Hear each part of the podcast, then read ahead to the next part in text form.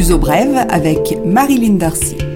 Bonjour et bienvenue dans ce nouveau numéro de L'Ouzo Brève qui est encore et toujours dominé par le coronavirus. Lisbonne et sa région continuent à être préoccupantes en ce qui concerne les nouveaux cas de coronavirus. Cinq conseils en particulier, Loures, Odiveles, Sintra, Amadora et Lisboa. C'est dans ce dernier que l'apparition de nouveaux cas recule. En revanche, ils augmentent à Amadora. Depuis plus d'une semaine, le nombre de nouveaux cas est compris entre 300 et 400 au Portugal et à 90%. La région de Lisbonne en est responsable. La Direction générale de la santé a créé un cabinet qui va consacrer ses efforts à l'éradication de l'épidémie dans la région. Lisbonne qui fait l'objet de restrictions spéciales en raison des fêtes de la Saint-Antoine et des fériés du mois de juin.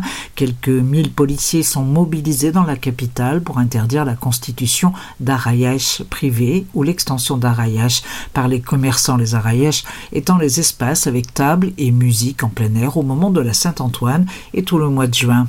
Les restaurants et boutiques devront respecter des horaires stricts.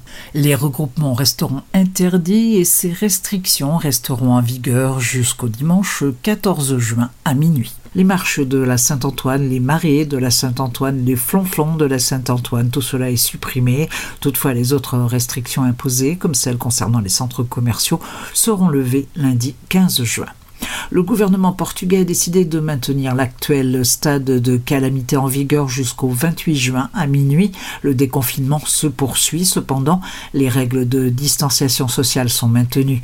Les frontières terrestres avec l'Espagne feront l'objet de restrictions jusqu'au 30 juin minuit. Le gouvernement se réservant le droit de réexaminer la situation et de prolonger éventuellement les restrictions aux neuf points de passage autorisés et maintenus entre le Portugal et l'Espagne, Lisbonne a décidé d'en rajouter quatre à Melgaço, Monsan, Miranda do Douro et Villanova de Cervera. La traversée de la frontière pourra s'y faire de 7h à 21h. Sont autorisées à passer les personnes pouvant prouver leur résidence dans l'un ou l'autre pays européen, ainsi que les chauffeurs poids lourds, les personnes soignants et de sécurité, les transfrontaliers et les regroupements familiaux, ainsi que les travailleurs agricoles.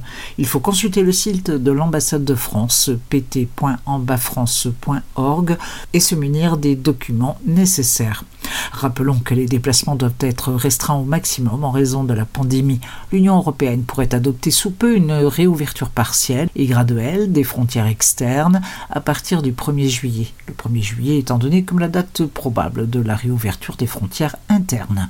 Le Portugal envisage de mettre en circulation un document permettant de localiser les passagers qui débarqueront dans les aéroports du pays.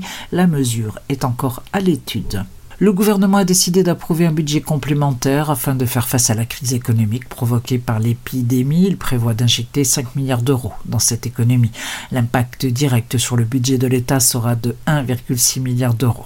La dette du pays va s'envoler et atteindre 134,4% du PIB et cette hausse est provoquée par la baisse de 6,7% du PIB et un déficit de 6,3%.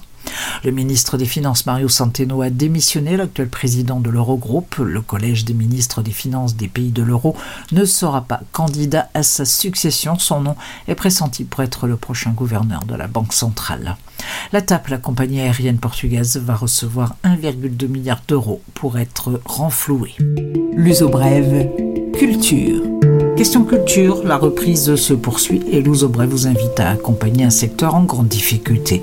Signalons la réouverture étalée des cinémas du distributeur Uchi. Un seul cinéma, celui de Gaïa, sera ouvert à partir de lundi. La programmation des réouvertures s'étalera sur plusieurs semaines. À ne pas manquer la réouverture du MAT, le musée d'art et d'architecture à Belin. Une salle a été construite à l'intérieur de la salle ovale existante. Deux expositions peuvent être suivies et les projections sont accessibles dans les auditoriums. L'intervention architecturale s'appelle Beeline et partout le message est le même, respecter les règles d'hygiène et de distance.